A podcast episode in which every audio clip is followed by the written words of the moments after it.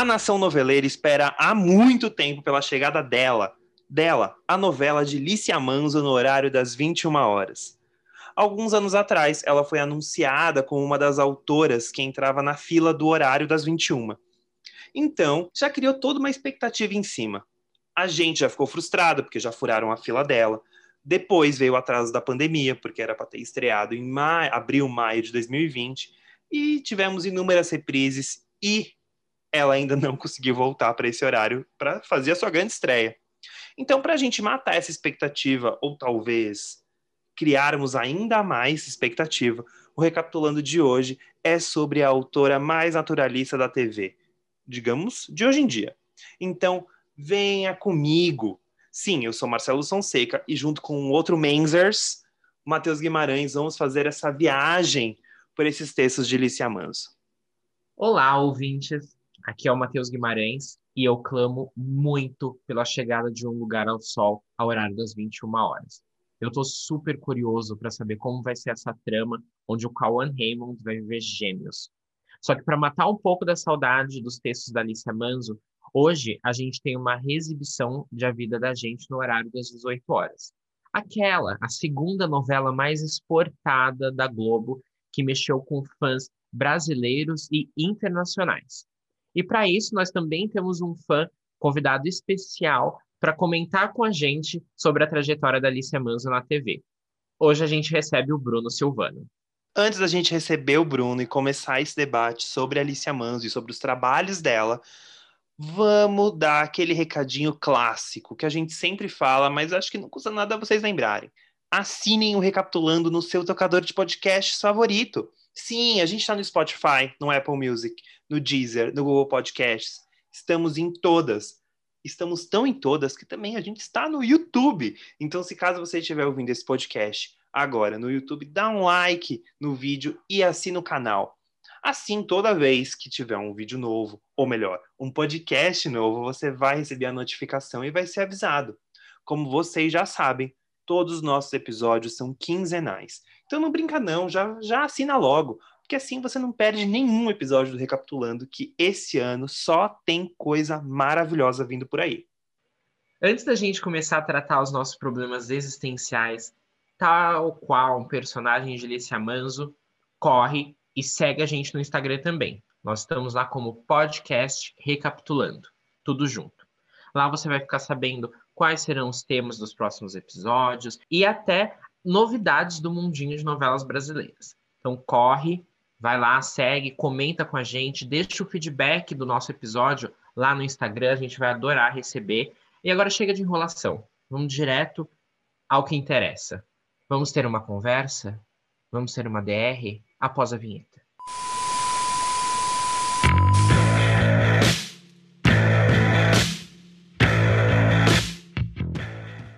Bom, Hoje temos uma visita para lá de especial hoje no Recapitulando, não é, Matheus? Sim, pela segunda vez, essa participação especialíssima, nosso querido Bruno Silvano. Uhul! Oi, palmas! Gente. Palmas pro Bruno! Oi, eu tô muito feliz de estar aqui pela segunda vez. Vocês sabem que eu sou fã, falo isso todas as vezes que eu venho aqui, a segunda no caso. mas, mas eu adoro, sempre estou lá escutando toda semana e faço comentários com vocês. Falei que eu fiquei com muita inveja daquele dos joguinhos, porque eu queria estar aqui jogando e participando. Faça um daquele comigo, por favor. Oh, olha, o, o, o, calendário 2021 nosso, a gente tem várias coisas, como assim, como um bom ex-Big Brother. Tem bastante coisa boa vindo por aí, mas ainda meu empresário não deixa falar. Mas, mas tem bastante coisa que a gente está pensando, né, Matheus? Sim, fiquem atentos. Será que vem aí uma participação do Bruno Silvano num videogame? No futuro, hein? Quem sabe? Chamem a Angélica para apresentar também. Agora que ela está sem contrato com a Globo, pode ser que role. Mas, indo ao que interessa, Bruno, passa pra gente o que você faz, qual o seu trabalho, onde a gente te encontra. Então, vocês me encontram por enquanto no, no YouTube é, Bruno Silvano, acho o meu canal. Eu estou sempre falando sobre novelas, sobre essas novelas que estou entrando no Globoplay, eu estou sempre fazendo vídeo. É, quando a gente está gravando agora, acabou de sair um vídeo sobre remakes de novela, falando sobre Mulheres de Areia e Tititi. Inclusive, vocês já fizeram né, um episódio do podcast também sobre remakes. Eu lembrei disso quando eu estava gravando. Mas eu foquei mais em Mulheres de Areia e Tititi, que são as duas que estão voltando agora, uma no Globoplay e outra no, no Vale a Pena Ver de Novo. E no Instagram também, arroba Silvano Bruno, onde toda segunda-feira tem vídeo lá no IGTV, onde eu conto as estreias da semana de novelas, de séries, de filmes no streaming e tal. E é você isso, também comenta nos stories também, né? Ah, sim, também. Nos stories estou sempre comentando e falando que eu estou assistindo. Faz tempo que eu não faço nenhuma semana temática, mas eu costumava fazer. Lá no meu Instagram tem, lá nos, nos destaques, algumas semanas temáticas que eu fiz indicando algumas coisas, séries de terror, séries de comédia romântica e coisas assim. Arrasou. Gente, o conteúdo do Bruno é muito bom. Sigam. Ele salva na hora de indicar alguma série que a gente não conheça de dizer quando algo vai voltar uhum. no streaming, porque são tantos streamings, enfim, ele dá, faz uma curadoria bem bacana. É verdade, eu já, eu já falei isso e repito, tem várias coisas que eu descobri por causa do Bruno, então não posso não posso deixar de fazer essa propaganda que é excelente. Inclusive, tudo que eu vejo, eu salvo no meu TV Time, assim, falar, ah, essa série que o Bruno falou, aí quando, sei lá, ah, tal tá, streaming não tem no Brasil, mas vai chegar. Eu falo, não, deixa salvo, porque essa série aqui eu sei que é boa, porque o Bruno disse que é boa, então eu vou deixar salvo para eu não perder. E agora, com tanto streaming no Brasil, a gente está até se perdendo. Até eu que faço conteúdo ali. É, então, é ali uma agendinha semanal para ajudar as pessoas a entender o que está chegando em cada lugar, sabe? Até saber o que vale a pena investir e o que não vale. É, sim, para você entender. É, ah, esse conteúdo aqui, Disney Plus, sei lá, não é muito conteúdo que eu gosto, então não vou assinar esse. Tá, umas coisas assim eu estou tentando ajudar o pessoal. Certíssimo. Um off-topic, eu vi você falando de Generation. Ele não tem no HBO Go, né? Tá só no HBO Max? Não, é só no HBO Max, só vai chegar no Brasil mesmo em junho. Eu tô assistindo aí nas ilegalidades. Vou, vou aguardar. Mas eu, vi é. você que é boa. Vale a pena, é muito bom, é muito bom mesmo. Eu tô gostando bastante, mas é, não tem ainda.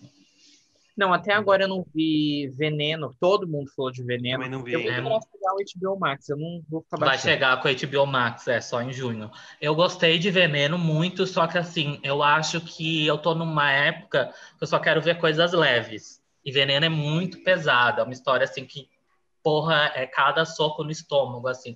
Então eu não conseguia maratonar, assim, eu assisti um episódio, depois ficava dias sem ver para assistir outro, e tem uma cena assim, eu nem lembro qual episódio é, mas é que foi muito forte para mim, assim. Eu sou fã de filmes de terror e eu não costumo fechar o olho para cena nenhuma, assim, assisto várias coisas, mas teve uma cena de veneno que eu achei tão pesada que eu tive que fechar meu olho e não continuar assistindo até ela acabar. É bem pesada a história da veneno.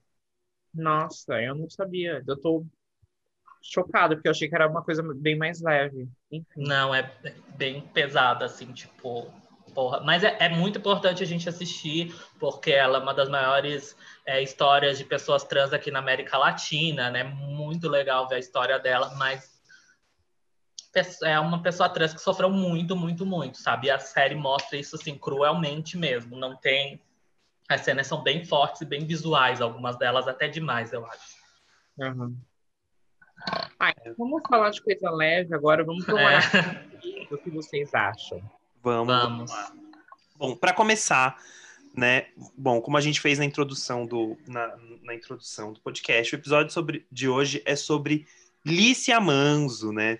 Lícia Manzo tem alguns trabalhos dela na TV e a gente ficou frustrado porque a gente ia poder ver. Tem um ano que já ia ter terminado Um Lugar ao Sol e nem nem tivemos essa oportunidade para ver André Beltrão em novelas novamente. Aline Moraes, é um elenco que você fala, meu Deus, que elenco tudo. Eu mesmo não sou uma pessoa que conheço muito o trabalho da Alicia. Né? Eu assisti a vida da gente quando passou. Eu estou assistindo agora Sete Vidas, até para poder estudar para este episódio. E eu estou bastante empolgado, porque eu já assisti quase 20 capítulos em 24 horas, é um pouco preocupante, né? Mas ok. E eu tenho gostado muito, assim. Eu já eu, eu, eu lembro de assistir a vida da gente e gostar. Então, é, o episódio de hoje é para a gente falar um pouco do que. Por que Alicia Manso tem esse, esse encanto, né, gente? Todo mundo tem um pouco de encanto, pela, assim, quem é noveleiro, né? Porque às vezes passa um pouco desapercebido. Porque não são. Não é que você fala que, sei lá, você vira que tem algum autor que tem, tipo, sete, uma novela por ano, um Valser Carrasco. Não é o caso da Alicia, né? A Alicia é uma a cada cinco. Então, É a Adele do, das novelas. E ela não teve nenhum grande hit, assim, né? Apesar da vida da gente ter feito, assim, um sucesso razoável lá, tá indo bem agora no Reprise, mas não é nenhum grande hit, assim. Então, muitas vezes as pessoas não lembram dela. Mas sabe que é, eu tava até falando com o Matheus, né? É, a Vida da Gente é a segunda novela mais exportada da Globo, só pede é. pra Avenida Brasil e tá acima de Totalmente Demais, que eu sei que tem uma puta repercussão lá fora. Sim. Então você fala, cara, é uma novela importante, uhum. né? Sim, eu tava vendo uma thread essa semana umas duas semanas atrás, acho que quando a novela reestreou, não sei se vocês viram isso, que a pessoa pegou é, o comercial de estreia de A Vida da Gente em vários países, é muito legal, gente, em várias línguas, assim, a propaganda de estreia de A Vida da Gente, porque ela realmente foi muito exportada. Ah, vocês não viram? Se, se vocês não viram, depois eu mando para vocês, Por mas favor. é muito legal. Por favor, mande. Mas agora eu quero perguntar, entre as duas novelas que ela tem, já vou lançar essa pergunta de início, antes da gente começar a falar mais do estilo, Lícia Manzi, etc. Qual é a preferida de vocês? Posso falar? Pode, por favor. É a minha vida da gente mesmo. É, não sei se vocês já pontuaram, mas ela tem a série Tudo Novo de Novo e duas novelas até então, né? Que é A Vida da Gente e Sete Vidas. É, a minha preferida é A Vida da Gente mesmo mas eu gosto muito das três obras dela. Mas é, eu acho que a vida da gente, o que, que me interessa muito nela, o que me atrai muito nela, e principalmente revendo eu estou notando isso, ela é uma trama muito realmente novela, assim, tipo, ela é uma história clássica de duas irmãs que se apaixonam pelo mesmo homem. Isso é muito clássico, isso é novelão. Só que a Alicia, folhetinesco. Só que a Alicia é, desconstruiu isso, né? Não é aquele estereótipo de ah, uma irmã é boa, a outra é má, que roubou o namorado ou o marido da irmã boazinha, né?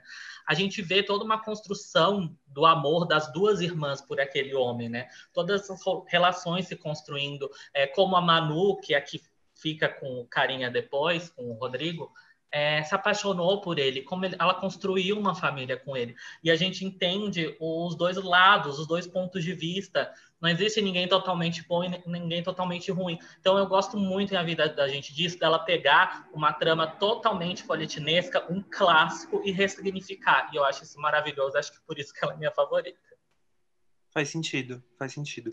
Eu, eu não consigo ainda dizer se eu tenho uma favorita, porque a vida da gente, eu tô aproveitando agora, eu tô vendo alguns capítulos na reprise.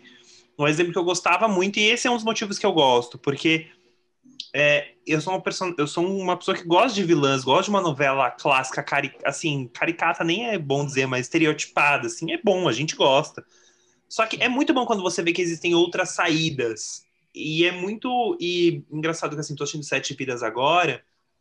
E é muito bem é, amarrado mesmo as coisas, assim. Você entende, você entende muito os dramas daquela, por exemplo, da personagem da Deborah Bloch, que ela tá ali na dúvida, ela, ela se liberar daquele luto e poder conhecer, se abrir para um outro relacionamento, você entende. Você entende aquele triângulo amoroso que está construído ali de uma forma que você fala, cara, isso é muito folhetinesco, assim, o cara sumiu, o cara deu, morreu. E aí depois ele volta. Ainda não cheguei na parte que ele volta de fato, mas já imagino que vai causar. Então, é, é, isso é clássico, mas ela, mas realmente ela conta de um, ela dá uma outra volta no negócio que, que, que é instigante e não é é previsível entre aspas, mas não é ao mesmo tempo. É, é, é eu, eu tô desde ontem tentando assistir, tentando pensar onde eu consigo encaixar aquilo, mas eu não sei. Sim. E é legal que em um lugar ao sol, você já me adiantando um pouquinho, mas ela vai fazer isso também porque ela vai pegar uma trama clássica de gêmeos. E aí a gente não sabe muito, né, porque foi pouco revelado, mas provavelmente colocar ali a, a Alicia Manzo numa trama clássica de gêmeos, sabe? Exato. Você comentou que é previsível porque é conhecido, né? Porque ela tem o um pé muito no folhetim, na novela. Uhum. Você uhum. já viu antes. Realmente, a minha, a que eu mais gosto entre as duas, e eu não cheguei a terminar ainda Sete Vidas, mas conhecendo a história e tudo mais, é a vida da gente, porque ela é muito novela. Ela tem um pé muito no clássico mesmo. E, enfim, no geral, nas duas novelas, é aquela delicadeza, é uma, um pensamento sobre a vida, sobre a construção de uma relação. É tudo muito bonito. Eu acho que as novelas da Alicia são quase como uma sessão de terapia, porque elas fazem te entender muito bem os personagens, você entender de onde vem aqueles sentimentos deles. Isso faz você se entender muitas vezes também, né? E eu vi uma entrevista com ela esses dias numa live e parece que ela realmente é uma pessoa assim que fez terapia por anos, sabe? Aquela pessoa que você nota analisada. que é muito bem resolvida, analisada. E eu acho que ela consegue passar isso muito bem para as novelas, sabe? A análise dos personagens dela são muito bem feitas e ela consegue passar isso para o público. Você consegue entender aqueles personagens, você consegue entender as motivações deles, os traumas deles, tudo isso. E como eu falei, eu acho que tudo isso passa para a gente, né? Total. E tem uma coisa que eu não sei se vocês. Eu, pelo menos eu, eu tenho. Não sei. Claro que eu sei que Sete Vidas, o elenco aumenta, cresce um pouco. Mas eu amo novelas que não tem muitos núcleos, que elas são um pouco mais uhum. sintéticas. E eu e, e, a vida da gente acho que é um pouco assim também. E Sete Vidas, você tem, você tem o núcleo ali do, do, dos irmãos, dos meio-irmãos e tal. Mas não tem, não sobra muito para os lados, né? Assim, até porque o personagem orelha é o que não falta. Mas assim, digamos que existe os personagens de trama, assim, não é, não tem muitas, 700 mil tramas paralelas e e fica até. E eu gosto, que é, vai mais direto ao ponto, foca no que necessariamente a gente quer ver. Eu sinto que a Alice ela vai mais direto ao ponto, assim. Tanto que, tanto que é um outro ponto que todo mundo fala, e agora assistindo Sete Vidas você tem. Cara, o que você tem de personagem de orelha ali, que não tem muita história, mas que na realidade serve para é, ecoar o assunto dos protagonistas é, é maravilhoso, assim. É engra... Não acho ruim, mas é, assim, não são grandes tramas paralelas, é, para pensar assim, muito além do núcleo principal, você não tem. Uhum. Não é ruim, Mas... porque eles são todos, é, como a gente estava comentando, todos analisados, né? Super são, sempre, são personagens orelhas, mas estão sempre numas DRs muito assim, não, nem existenciais, mas todo mundo muito bem analisado, é muito ter, sessão de terapia mesmo. Muito. E aí não fica ruim, você aguenta aquela pessoa que não tem história nenhuma, coitada, ou tem uma história meio desinteressante, mas que ela reage bem às histórias dos protagonistas, né? Por exemplo, eu lembrei agora uma que eu adoro, em Sete Vidas, acho que o Marcelo ainda não deve ter chegado nisso, que é do marido, eu não lembro o nome do personagem, Heriberto, se eu não me engano, o marido da mãe da Isabelle Drummond. Da Gisele que ele é um, né? É, da, marido da Gisele Freud, que ele é um cara todo afeminado e, as, né, e tem sempre esse questionamento se ele é gay ou não. E é uma trama bem paralela, assim, que não tem tanto a ver ao núcleo principal, mas o crescimento daquele personagem é tão legal e a gente vê onde acaba, sabe? É uma historinha tão gostosa de acompanhar. Eu gosto muito ali da trama da Heriberto, apesar de ser uma trama que não tem tanto envolvimento, assim, com a trama principal, sabe? Sim. E, é, e, e, e isso dá para perceber das outras tramas, e é bom, tipo, é, é porque é, é, bem, é isso, assim. São tramas bem. Eu tenho a sensação, eu posso estar muito equivocado, mas acho que vocês devem achar parecido. Eu tenho a sensação que ela sabe onde vai chegar. Uhum. Então, assim, até não, sei, até não sei porque a novela é mais curta, porque a novela tem 106 é. capítulos, o que é ótimo, vamos combinar, com uma novela de 106 uhum. capítulos Desde não seja a vida da gente também, eu acho que tem 130 alguma coisa, são novelas bem curtas. Mas que então... funciona, é redondo. Uhum, sim. E o vocabulário deles, gente, o vocabulário, eu acho, eles, eles falam cada, cada umas palavras que eu me sinto assim, cara, a pessoa comer uns 15 livros por semana, assim, uns, sabe, é, eu, eu queria ser assim, às vezes eu olho aqueles personagens e falo, cara, eu quero ser assim, essa pessoa culta que fala termos, tem, tá brigando, mas tá usando uns termos chiques, assim, uns termos finos, intelectuais.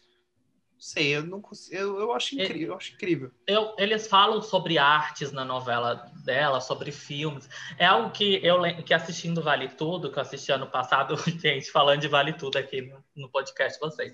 Mas... É o nosso bingo. É até o convidado é. participa do nosso bingo. Mas era uma coisa que eu gostava muito em Vale Tudo, do. Como é que é o nome do mordomo? Esqueci. Eugênio. Eugênio o Eugênio. O Eugênio sempre falava e citava filmes, né? E eu assistindo aqui com o Vitor, com meu namorado, era um negócio que a gente falava muito. A gente falava, nossa, que legal, o Eugênio falando de filme, ah, mais um filme, não sei o quê, mais uma referência cinematográfica. E a gente não vê, eu acho, tanto isso nas novelas atuais. E as novelas da Alice, elas citam alguns filmes, tem muito livro. Eu acho que a, a literatura está muito presente na narrativa dela. Inclusive, quando eu fazia faculdade, né, eu fiz letras e tinha uma matéria que era literatura em ligação. Eu não lembro o nome exatamente da matéria, mas era algo do tipo: literatura e outros processos. Era a literatura dentro de algumas outras artes. E eu tinha que apresentar um seminário e escolhi sobre novelas qual a ligação da literatura com a novela e o meu objeto de estudo foi a vida da gente porque tem muito de literatura em A Vida da Gente. Eles citam muitos livros. É, o personagem do Leonardo Medeiros, o tio do Rodrigo, esqueci, gente, eu esqueço muito o nome dos personagens. Ele é autor e ele está escrevendo, no, no, final, ele meio que escreve a história da novela. Então, tem muito de literatura na obra dela e eu gosto muito dessas referências, sabe? Isso. Eu lembro a gente chegou a comentar dos Beatles, né? De, de é, no Sete Vidas tem muito de música, porque o personagem do Angelo Antônio é produtor musical, né? Sim. Tem muito. Artistas plásticos também, né? Tem muita coisa de, de arte. Você ia falar alguma coisa, né, Matheus? Eu te cortei. Não, pode falar. Não, você, por favor. Não, eu ia comentar, é todo mundo tão elevado e tão chique tem algum momento que vocês sentem que algumas histórias ou algo nas tramas dela beiram o White People Problems?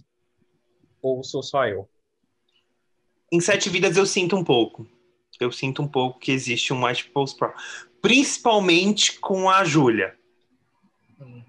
De ah, não sei o que quero fazer, vou ser exato. É, restauradora, restauradora, depois cansei já. Porque ela fica, ah, é porque eu fiz medicina, é porque eu tentei. Cara, não é, uma, não é, tipo, não é que assim, cara, sei lá. Tipo, é que medicina é uma faculdade muito difícil de entrar pra você pensar assim, putz, fiz um primeiro ano e nem vou na faculdade. Você fala, cara, mas não é tipo. Sabe, assim, tipo, não é uma faculdade tão fácil de entrar. E não tão barato também, assim. Ok que ela é muito rica. Eu sei que ela mora naquela casa que aparece em todas as casas de novela, que é aquela piscina ali eu conheço de várias novelas, aquela piscina ali. Inclusive a piscina do Rebu ali é aquela ali. Verdade. É, eu, é, a gente que assiste muito, chega uma hora que a gente começa a reconhecer a locação. Mas, cara, é, eu, eu tenho, eu sinto um pouco disso, assim. Eu e... acho que Sete Vidas tem mais do que a vida da gente. Sim, isso que eu ia falar, eu acho que sim. A vida da gente é, é um pouco mais. Não, não, não é nesse ponto. Mas Sete Até Vidas. porque eu acho. Ah, desculpa, pode. Não, falava, não, por favor. eu ia falar que eu acho que a vida da gente tem muito daquele núcleo de gramado da Doniná, maravilhosa, Anissete Bruno, para mim, um dos melhores momentos da carreira dela, que eles não são tão, tão ricos, sabe? Então, acho que dá uma balanceada, assim. Sim. Mas, assistindo, já faz. Eu comecei a maratona Sete Vidas no começo da quarentena e não acabei, né? Então já faz um tempo. Mas eu lembro de ter algumas coisas que eu fico tipo, nossa, gente, é muito mundinho gente rica da Zona Sul. E, e é diferente do Manuel Carlos, por exemplo. Aí a gente vai ter que comentar das é, comparações. É, eu já ia falar isso. Mas é diferente do Manuel Carlos, que é aquele mundinho, tipo, aí a gente tá atrasado, vamos pegar um helicóptero? É uma outra coisa. Eu não sei dizer exatamente o que, mas eu sinto que alguns personagens têm um. Ai, tem uma aura muito gente da Zona Sul. Talvez seja um, um update dos personagens do Manuel Carlos. São os, os ricos da Zona Sul dos anos 2010 para frente. Sim. Porque, por exemplo, ah, a... quando você vê, por exemplo, a, a Marta, que é a personagem, a mãe da Isabelle Drummond, que ela compra. Ai, vou num leilão. Gente, assim. Né, não é o tipo da coisa que você fala. E tem umas coisas que eu acho meio bom, mas aí eu entendo que existe. Pegamos o tapete, voamos, né? Vamos embarcar nessa viagem tipo assim, as pessoas emprestam o carro umas das outras como algo muito, uhum. muito natural. E aí eu fico pensando, cara, mas não. Né, tipo, não sei, é porque eu não vejo as pessoas emprestando o carro com tanta naturalidade assim, putz, nossa, eu vou ficar 15 dias morando no Rio. Você pode emprestar seu carro como se fosse assim. Não é que meu carro quebrou e não estou, estou sem o carro, eu preciso do meu carro para ir trabalhar. É tipo assim, para viver, eu preciso do meu carro. Você pode me emprestar o seu? E tipo assim, não sei, para mim parece um pouco assim muito. Claro, tudo bem, você usa o meu carro, eu fico de táxi todos esses outros dias. Uhum. tipo, é uma realidade muito. E mesmo se para pensar, o produtor musical do Ângelo Antônio ali, aquele núcleo, é, é para ser um núcleo meio classe média, mas não encaixa muito, né? Porque assim, o cara Não. banca a família da mãe. E, Uhum. gente, um produtor musical de sendo independente não ganha tanto dinheiro assim, né? Então, assim, é assim, a gente embarca mesmo. E tudo bem, porque novela é isso.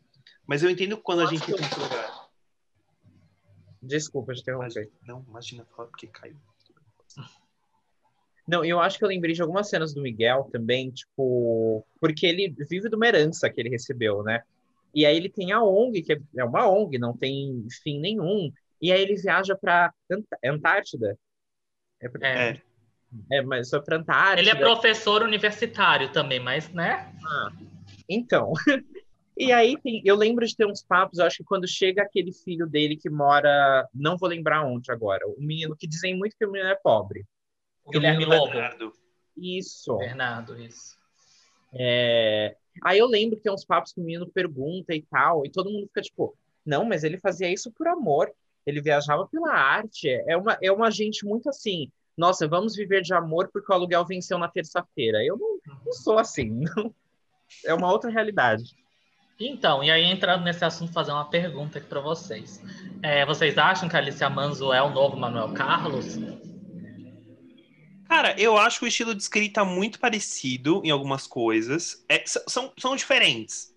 Mas eu acho que ela chega num núcleo ali que é um núcleo. É um Manuel Carlos é, com uns boy nada assim, que não se são machistas, eles são confrontados e com que eu sinto que as mulheres dominam muito mais, assim, o, se você parar a pensar, a maioria dos personagens masculinos, eles são bem assim, Bananas. bananas, exato, tipo, você nunca vai encontrar um, um personagem do Zé Maier numa novela da Alicia Manso. Sim. E eu acho que ela trata mais no humano, realmente ali no, no sentido de humano, em, em relações, em DRs, em conversas. O Manuel Carlos também, ele tem um texto, a gente não precisa nem comentar, mas eu acho que ele fala mais sobre é, crônicas cotidianas. Ele vai mais no problema, no, na história, e numa história muito cotidiana, enquanto ela tá mais no que a minha visão, tá? No, no que move o personagem, no, no interior dele. Sim, Terapia, né? Sim. exatamente, concordo, concordo, concordo bastante. Mas são, Ah. eu acredito sim que sejam similares. Desculpa, pode falar. Não, é. Então, eu acho que, que ela se aproxima a Manuel Carlos por causa disso, que é uma, que é uma dramaturgia muito naturalista mesmo, próximo, problemas da vida, mesmo que retratados em pessoas de classe média alta, mas problemas de amor, problemas de família, que você se identifica, sabe? Mesmo que tenham, mesmo que pessoas ricas muitas vezes, né? Mas eu acho que ela é um Manuel Carlos melhorado, como o Marcelo estava falando, é, os personagens dela masculinos são muito melhores do que os do Manuel Carlos. E apesar de todos serem muito bananas, né, parece que vai de um extremo para o outro. Enquanto do Manuel Carlos, a grande maioria é muito machista, os dela são totalmente passivos e super bananões, assim, que em alguns momentos chega até a ser chatos. Mas é isso, eu acho que se aproxima assim, mas com, com uma melhorada. Vamos ver agora, porque o, o próximo protagonista dela, né, que vai ser uma dupla de gêmeos, vai ser dois homens, então vamos ver se eles não são tão bananas, como é que ela vai tratar isso. Tô- É. E fala você, Matheus, por favor.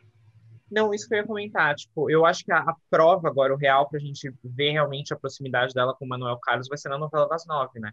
Ele fez muito e o, os- o mais marcante dele é no horário das nove. E agora realmente a gente vai ver também até onde ela vai. Porque no horário das seis ela fica numa área mais limitada. Agora às nove ela pode usar. E o Manuel Carlos também tem muitas polêmicas. Não sei se a gente pode realmente chamar de polêmicas, mas alguns momentos muito fortes, né? Na dramaturgia dele. Super.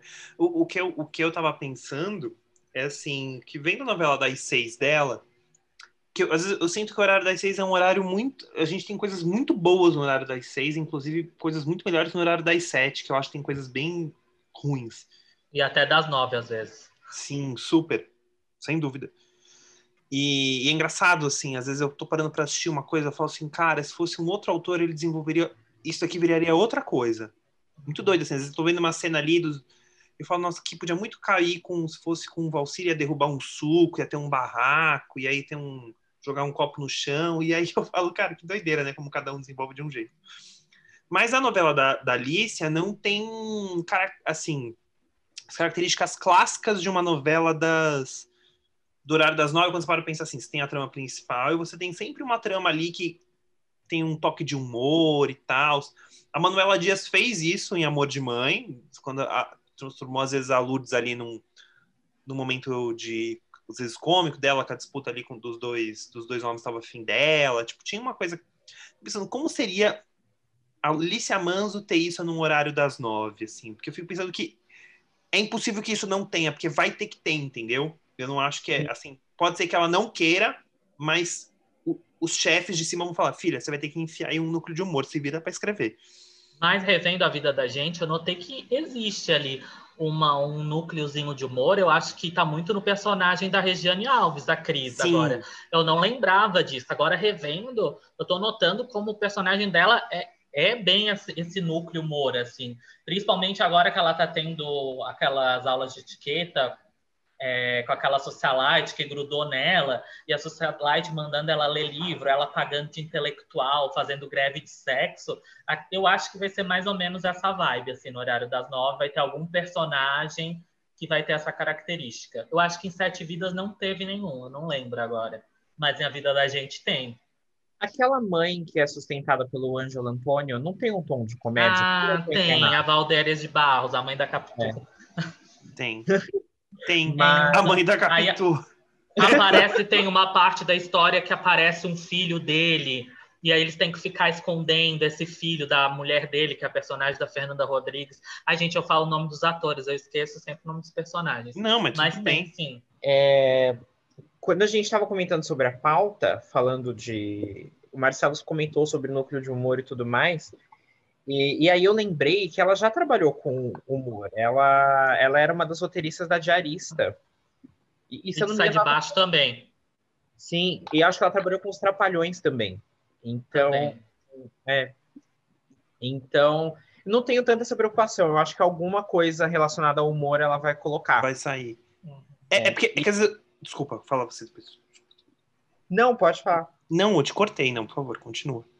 Não, eu ia comentar uma coisa muito aleatória, que ontem mesmo no Twitter alguém comentou assim, nossa, mas não tem um núcleo de humor nessa novela, falando de amor de mãe.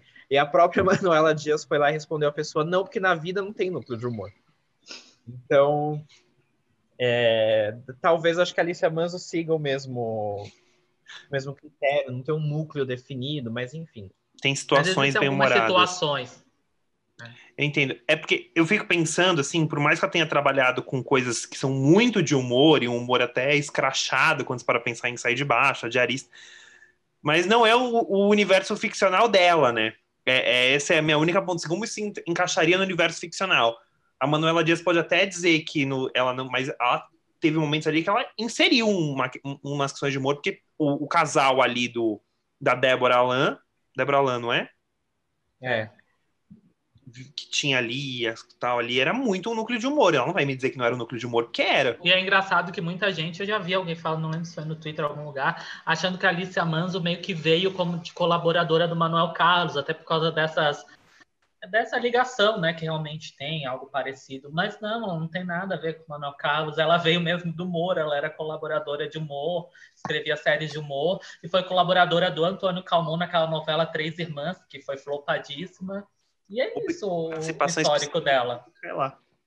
Eu nunca esqueci as participações, as novelas mais aleatórias têm as participações especiais mais incríveis, tipo Colby cai lá, hit de 2010, 2008, na Três Irmãs. Realmente, o mundo realmente ele é muito, às vezes ele funciona de uma maneira muito bizarra. Eu adoro que sempre que a gente comenta dessa novela, o Marcelo traz essa participação ilustríssima, é muito bom. Eu muito amo. Não foi é. Três Irmãs que pegou fogo um estúdio? Oi? Não lembro. Com certeza, hein? Depois dá um. Acho que tinha um galpão que tinha o cenário de Três Irmãs, pegou fogo. Eu posso estar muito enganado. Mas tem uma história aí. Pra você ver que a novela não era realmente, não estava fácil para ninguém mesmo. Não. Mas assim, agora já que a gente entrou nisso de o que pode ter, o que não pode ter, mas o que vocês esperam de um lugar ao sol, assim? Vocês esperam que ela vai ser ah, a Alicia vai trazer algo muito novo, reinventar a roda, ou, ela, ou você acha que ela vai beber outras fontes ali, tipo, você acha que ela vai estar mais próximo de um amor de mãe, ou ela vai estar mais próximo de um, uma Páginas da Vida? Até, quem é o diretor de Um Lugar ao Sol? É o Jaimon Jardim? O Maurício Não, é o Farias. Maurício marido Farias, isso. Que Que eu acho que a isso. primeira novela que ele dirige diretor-geral. Eu acho que ele só tinha dirigido séries até então. Exato. E Eu acho que no passado. Ai, des- desculpa. Não, pode falar. Eu acho que no passado ele já dirigiu, mas não como diretor-geral. Eu Acho que como diretor-geral de núcleo vai ser a primeira novela. Exato. Então tem todo um, um combo aí de novidades. Foi, É. e eu tava muito curioso pra ver alguma cena, pra ver que cara ele ia dar pra, pra novela, né? Porque a gente só conhece as novelas dela com direção do Jaime Monjardim, que tem a cara do Jaime Monjardim, e eu tava curioso pra ver tudo qual cara ele iria dar. E pela, assim, a gente teve pouquíssimas cenas disponíveis lá naquela chamada da Globo, e eu achei interessante, eu gostei. Eu também. De- Uma cara moderna. Eu achei um pouco escuras algumas cenas demais, sabe? Então, Ah. não sei. Mas, mas, por exemplo, as cenas de fora, que eu acho que tem algumas da Aline do Cauã Raymond fora, eu gostei. É, é isso, vamos ver. Mas só falando sobre a direção, a primeira série dela, Tudo Novo de Novo, é dirigida pela Denise Sarraceni. Eu gosto bastante desse, desse- dessa direção. Eu, eu gosto bastante dessa série. Porque Ah. eu, fi- eu fiquei com a sensação de que Um Lugar ao Sol. Porque agora, assistindo as tramas dela e vendo a direção do, do Jaimon Jardim, eu falei, cara, se continuar, se for a direção do Jaimon Jardim, a novela dela vai virar Páginas da Vida.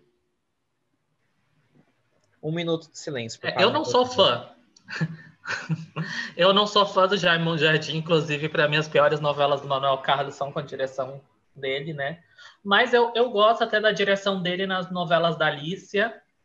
Mas eu, gosto quero ver ela com, com outro diretor. Vamos ver. Não, é bom, é bom, eu acho que é bom pra poder ter. Porque às vezes, se você não testar também. Claro que é um tiro, né? É um, é um, é um tiro que pode dar muito. Porque, assim, autores novos em horário das nove é um. É um risco, né? Assim, você pode dar sorte, você pode dar muito azar. Você pode ser um João Manuel Carneiro e conseguir um hit, dois hits. Depois a gente não sabe. Ou você pode conseguir, tipo. Ou você tem que, tipo, coitado da Manuela Dias, deu azar pegou ao meio da pandemia. Desculpa o Mas eu termo, acho. Deu ruim, né? Para não dizer outra coisa. Eu acho que ela e a Manuela Dias. É, eu tava pensando se tem mais alguém que se encaixa, mas ela e a Manuela Dias, acho que elas cumprem um pouco mais aquela tabela assim de queremos ganhar prêmios com as novelas das nove. Uhum, E eu tenho a mesma tem sensação. É, aí tem a, a tabela que era audiência, que é Glória Pérez, Valcer Carrasco. E tem o João Manuel Carneiro aí que corre em qualquer lado. Inclusive, gente, pela fila do horário das nove original, era pra, para um lugar ao sol ter parado no meio da pandemia, né? Porque não sei se vocês lembram, depois do sétimo guardião seria Amor de Mãe e depois a da Alicia. Só que como o sétimo guardião foi um fracasso, o Silvio de Abreu meteu ali a novela do Valcir Carrasco do nada, furando a fila, né? A dona do pedaço. Se não tivesse tido a dona do pedaço, a gente já teria tido Amor de Mãe quando foi a dona do pedaço e a da Alicia no lugar de Amor de Mãe na verdade, a Alicia conseguiu fugir dessa presepada que seria parar no meio da pandemia. né?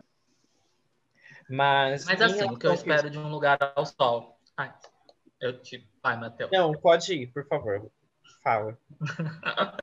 Ai, gente. É, o que eu espero de um lugar ao sol é algo mais parecido de a vida da, da gente mesmo. Que eu acho que ela vai pegar de novo uma trama bem folhetinesca, que são os gêmeos, né? É, um gêmeo ocupando o lugar de outro, algo muito parecido com Mulheres de Areia, inclusive. A É, um gêmeo usurpadora. dado como morto. É, um gêmeo vai ser dado como morto e o outro gêmeo vai assumir o lugar. E, e transformar em algo onde a gente consiga ver todas as camadas de todos os personagens, não seja algo tão maniqueísta. Eu acho que em sentido de vibe, assim, acho que vai ser bem parecido com a vida da gente, de pegar uma trama bem novela e dar ali o toque de se amanza. Mas aí entrando numa problemática dela, que eu acho que um lugar ao sol vai, ela vai conseguir dar a volta por cima, que é a falta de representatividade racial, né? Todas as duas novelas dela, tanto a vida da gente quanto Sete Vidas, tem pouquíssimos personagens negros e os que tem são empregados e coisas assim. E em Um Lugar ao Sol a gente tem um elenco com números né, de, de pessoas né, negras e o Juan Paiva vai ter um personagem de bastante destaque, né? Ele vai ser o melhor amigo de um dos irmãos gêmeos do Cauan Raymond. Inclusive, eu gosto muito do Juan, então estou bem ansioso para ver ele assim com bastante destaque numa novela das nove. É, eu fiquei empolgado quando eu soube da escalação dele. É, e eu espero que os personagens sejam tenham destaque mesmo, assim, porque também uhum. a gente pode colocar em número e não dar destaque para eles e é a mesma coisa que. Mas se tiver essa preocupação, eu acho que Pode ser um caminho.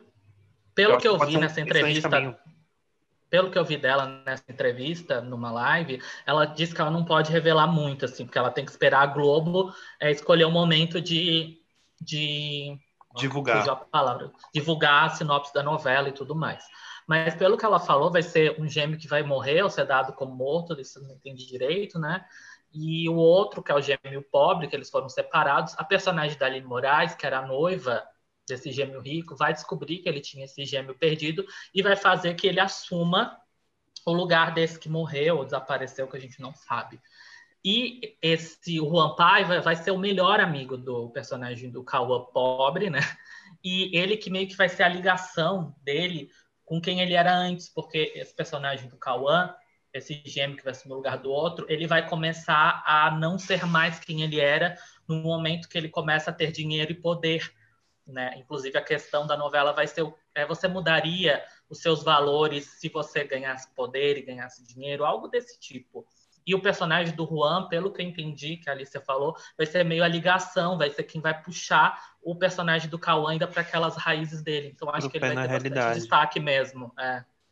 é. o que eu fico, a única coisa que eu fico preocupado com essa novela, de fato, é o fato dela ela vai ser praticamente exibida toda gravada, né? Então assim, não vai é. ter, então assim, se der um BO ali no meio, a gente vai ter que todo mundo vai ter que entubar e vai ter que vai ter que consertar, porque até mesmo porque a galera vai estar tá liberada e se talvez vai estar tá já garantida para novela do João Manuel, para novela da Glória Pérez, se duvidar enfia até em Pantanal.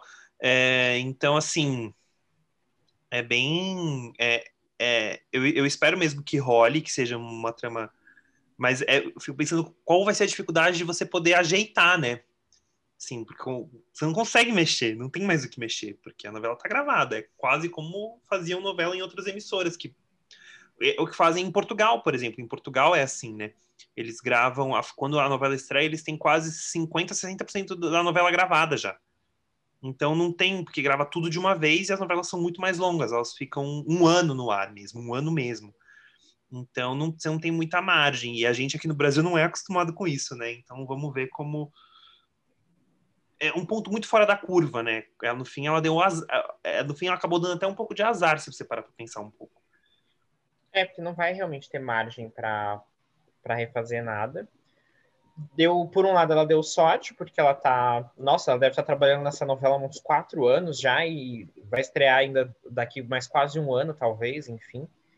Então ela tem muito tempo para escrever. E. Ah, sobre o que eu espero, o Bruno falou basicamente tudo. É, eu acho que eu vi a mesma live que você, não lembro em qual perfil, mas foi mais ou menos isso que eu entendi sobre a novela, que algum deles vai morrer, e é muito sobre, como a gente comentou lá atrás, sobre o humano, né? Então o que ele vai fazer nessa posição de poder, quando, quando ele troca de lugar com uma outra pessoa, o, o que ele se torna. É, eu espero Aline Moraes, sempre. Eu adoro Aline Moraes, então. Aline Moraes e. E, Beltrão. e André Beltrão, claro. E Marieta Severo também, que eu adoro. Ah, é verdade, Marieta Severo. Verdade. Marieta Severo lançaram algumas coisas que aí, até onde não sei, não sei até onde é fake news, mas que primeiro que a trama dela seria uma coisa sobre alfabetização na terceira idade, e aí, nossa, só de ler vai ser alfabetização na terceira idade, eu já quase chorei. E eu acho muito tocante. E, mas aí depois falaram que ela tem um quê de vilã, que ela é uma velha meio ah. má. Eu não sei até onde é verídico. É, eu gosto mais da primeira opção. E tem também. Mas pode ser as duas coisas, né? É. Pode então, ser aí... da alfabetização, mas uma pessoa que é meio má, amargurada pela vida, talvez não que seja má mesmo, né? É, o má da Alicia Manso, né? E tem o casal lésbico entre a Mariana Mesquita e a. Não, a Mariana. Natália Lage. E a Natália Lage. É verdade. Curioso aí pra ver. Natália Lage também voltando para as novelas depois de muito tempo. É uma atriz que eu gosto também. Sim. Eu também gosto. Ela ficou bastante tempo no humor, né? É curioso. É isso. É porque é muito doido, assim. A gente não, não- acaba não tendo muito. Eu acho que a gente acaba voltando muito àquilo que, que foi falado de que ela sabe usar o folhetinesco. Eu acho que isso é. Isso é impre- acho que todo mundo que escreve novela é imprescindível de. Você pode beber de várias fontes, mas você tem a base no folhetinesco. E a hora que você para pra pensar em, por exemplo, A Vida da Gente, Sete Vidas, e mesmo que parece ser um lugar ao sol, me remete muito a esse lugar mesmo do do folhetinesco, né? Assim, gente, trama de gêmeo que um entra no lugar do outro. Se bem que essa última década foi meio fraco disso de gêmeos, mas se você parar pra pensar, os anos 90 e anos 2000 tem várias. O Maneco, inclusive, já fez duas vezes Gêmeos Homens, né? Lá em. Baila Comigo e depois ali nos anos 2000 Viver a Vida. Viver a Vida, né? E, ironicamente. Baila Comigo também é a primeira novela das oito dele, né? É, Só que- verdade. Talvez seja um lugar que não dê pra errar, né? Talvez seja uma trama que funcione. Mas eu acho que as novelas da Alicia também são muito sobre famílias e novos modelos familiares. Uhum. Tanto Tudo Novo, é de, Tudo Novo de Novo, quanto A Vida da Gente, quanto Sete Vidas, todas elas falam muito sobre isso. Eu acho que Um Lugar a Sol vai ter algo sobre isso também, que é um tema muito comum.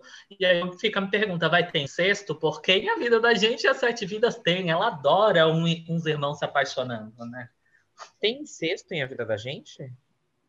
A Ana e o Rodrigo foram criados como irmãos, praticamente. Ah, tá. Em Ela- Sete Vidas, em Sete Vidas, a Júlia e o Pedro achavam que eram irmãos, inclusive, quando eles se beijam e tudo mais. Sim. É verdade. apaixonam. E o que é muito doido, né? Se parar pra pensar que eu acho que pode ser que, que isso tenha. Eu acho que isso de novas famílias, tanto que Sete Vidas é um pouco isso, né? Assim, doador de. O doador, e aí você tem todo mundo ali é meio irmão, é um tipo de família completamente novo, assim. Então eu acho que ela vai para esse lugar sim. Mas fala um pouquinho de tudo novo de novo, que você até citou. Eu acho que é legal a gente saber um pouco, porque ali foi um dos primeiros voos solos da Alicia, né? E eu queria muito que entrasse no Globoplay, porque eu acho que é uma série que, gente, todo mundo precisa assistir também, de uma delicadeza. E fala sobre isso, novos arranjos familiares, né? A, no- a série tem, Tem no YouTube? Ah, Não sabia.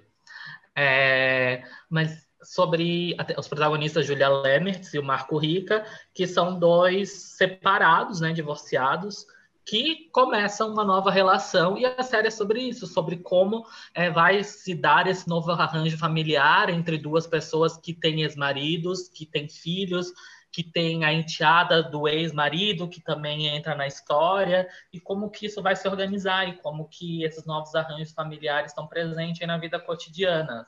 Uhum. Eu acho que a série fala isso de uma forma muito bonita. Eu acho que a Julia Lemertz e o Marco Rica estão muito bem. Assim, eu gosto da direção da Denise Sarraceni também. A supervisão de texto é da Maria Adelaide Amaral, que é outra autora também que eu gosto bastante. Então, se vocês puderem, assistam aí. Vocês assistiram alguma coisa? Não lembro. Cara, eu não lembro.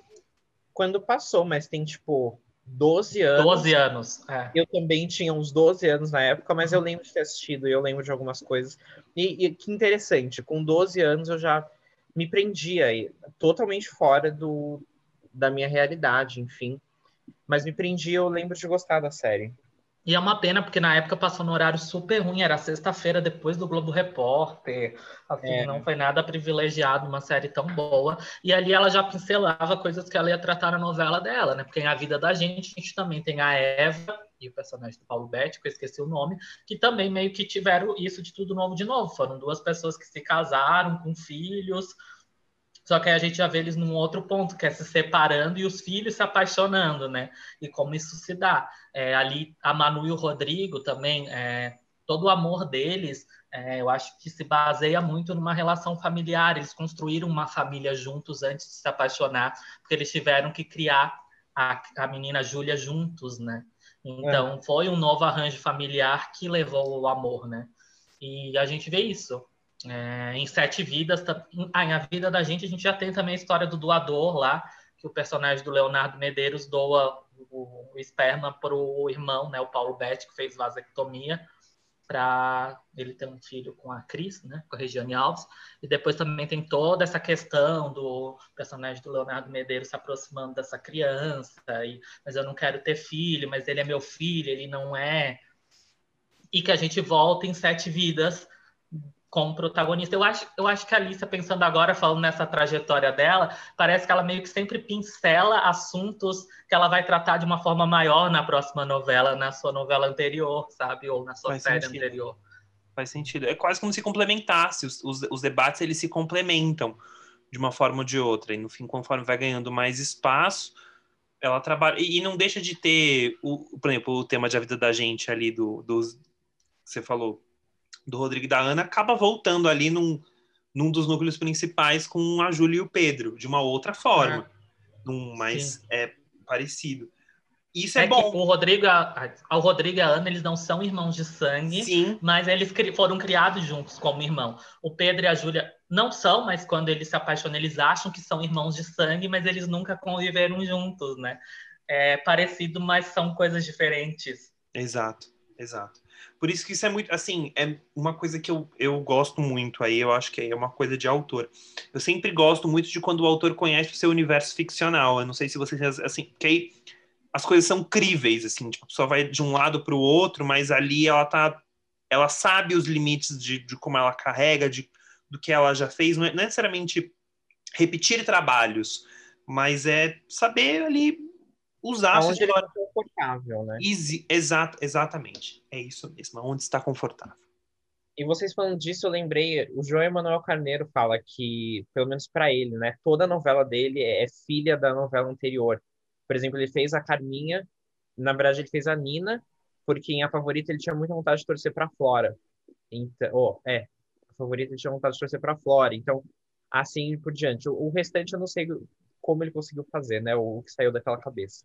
Mas então, pode vir desse caminho, né? Ela querer realmente explorar mais aquilo que era bem secundário, né?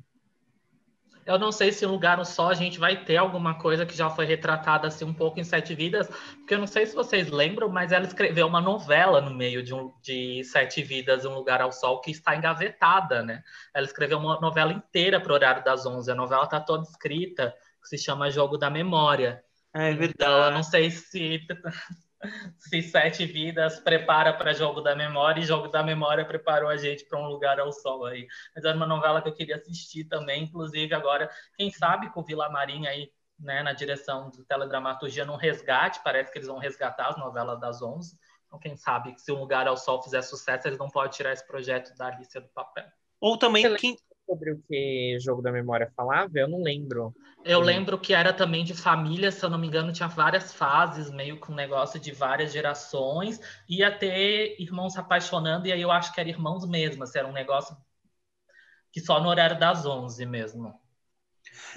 Mas será que não tem alguma coisa desse jogo da memória que ela não tenha reaproveitado em Lugar ao Sol? É, Porque às vezes você fala assim, jogou o projeto fora, mas alguma coisa você acaba aproveitando, né? Porque imagina, você escreve cento e tantos capítulos e fala, ah, beleza, não vai usar mais. Uhum. Será que ela não tem esperança, talvez, de tirar isso do papel? Porque realmente a novela está toda escrita. Eu acho, acho. E porque eu fico pensando assim que devem ter vários projetos que, que, tipo, eles devem ter um monte de projetos prontos ali, escritos, coisas que a gente nem sabe. Uhum. Fora coisas encomendadas, né? Porque a gente também sabe que tem muita coisa encomendada e que às vezes fura a vez e o que é que, coitada, aquela, que nem aquela novela da, da Maria Adelaide Amaral, o da ópera, o Selvagem na Ópera, que a gente nunca vai Nossa. ver. Eu não sei o, que, o que vão jogar mais pra frente, ela ou a novela do Gilberto Braga. Eu acho que a do Gilberto Braga já tá. Eu acho que vem aí, tá mais certa que a dela. Eu acho que a do Gilberto vai ser nos tempos do Imperador, além da ilusão, e depois a dele. Eu acho que a do Gilberto já tá mais confirmada na fila. Agora a dela tá perdidaça. Globoplay vem aí, 50 capítulos. É. É, porque também vai ter as novelas para o Globoplay, né? E eu sei que, se eu não me engano, o Vilar Marim pediu para Duca e para Thelma resgatar um projeto que elas tinham de novela das 11, que o Silvio de Abreu tinha é, também mandado para a gaveta. Então, eu não duvido nada, talvez essa da Alicia seja revisitada, quem sabe. Quem sabe? Mas enquanto que não temos, nós temos a vida da gente no horário das 18 horas, na edição especial, também completa no Globoplay. E agora, é, agora tá, acho que ela tá em HD, né? Tá. Estão subindo tudo em HD. E também tem Sete Vidas no Globoplay e Tudo Novo de Novo. Eu já vi que tem no YouTube. Então, a gente ali, enquanto que vem mais, sabe lá Deus quando vem, quando a pandemia passa, a novela termina de gravar, senão vai vir Império, Amor à Vida, é, a favorita, a reprise de, sei lá. eu outra... acho que não vem a favorita, não, só falando eu também sobre acho outro assunto. É. Eu, eu, acho muito surreal, muito cara de fake news, gente. Eu também achei, não, eu só falei pela zoeira. É muito longa, vai ficar pelo menos até setembro no ar. Não tem como não terminar de gravar aquela novela. Não tem É porque paralisaram tudo de novo, 100%, né? Ah, sim, eu vi. Mas, enfim, eu, eu quero acreditar. Eu não sou uma pessoa otimista, mas eu quero acreditar que vai melhorar. É, vamos ver. Assim, hora, depois que você começa a ver que vários dos atores 60 a mais estão sendo vacinados, já dá um alívio, ah. assim, né? Então, eu acho que se você quiser ver mais de Lícia Manzo, torça para chegar logo. A gente está aí nessa incógnita, mas já fizemos esse esquenta aqui de Um Lugar ao Sol e esperamos em 2021 ainda ver a novela na, na TV. E queremos agradecer muito a participação do Bruno Silvano aqui pela segunda vez e que vai voltar mais inúmeras vezes, tenho certeza. É, Bruno, se você quiser novamente falar onde a gente, a gente encontra das suas redes sociais. Então, no YouTube, Bruno Silvano, e no Instagram, Silvano Bruno. É, toda segunda-feira tem vídeo no GTV e no YouTube tá lá às vezes. Não consigo ser tão, é, tão semanalmente ainda como no IGTV, mas no IGTV tem toda segunda mesmo. E vários comentários sobre novelas, séries, me procurem lá. Arrasou. Então eu quero agradecer mais uma vez. A gente vai eu se encontrar várias vezes. E a gente quer esse podcast eu... seu aí, hein? Que você falou que vai tirar do papel. Ai, tem, tem um projetinho aí, mas eu, gente, eu tenho tanto medo, mas agora eu fiquei muito feliz, inclusive, de receber o convite de vocês de novo, porque aí já, já me faz fazer um esquenta aí para um dos podcasts, para quem sabe tirar o projeto do papel. Já tem até a arte, eu enchi meu namorado para fazer a arte, ele fez e eu ainda não comecei a gravar esse podcast. Arrasou. Gente, vai nas redes sociais do Bruno, vai no Instagram dele e pede pelo podcast. Vai lá. Isso, vamos fazer a campanha por favor, vem podcast sim. Porque a gente quer ver isso. E a gente quer participar também, né, Matheus? Que a gente não é ah, é bobo. Eu já tinha falado da primeira vez que vocês eram dos convidados, então, certeza. Muito obrigado. Então, muito obrigado a você, caro ouvinte, que nos ouviu, falando sobre Alicia Mans e todas as problemáticas da vida e questões existenciais. E a gente espera você no próximo episódio do Recapitulando. E o quê? O seu Instagram. É verdade, mas antes disso, nós esquecemos de uma coisa: os nossos Instagrams. Matheus, como a gente te encontra no Instagram? Você me encontra como Mate, M-A-T-H, X de Xuxa, Guimarães. É... e vocês me encontram como Marcelos Fonseca, Marcelos com dois L's o S, Fonseca só que sem o A, porque o Instagram não deixa. Então é isso, gente. Encontramos vocês no próximo episódio do Recapitulando. Até mais!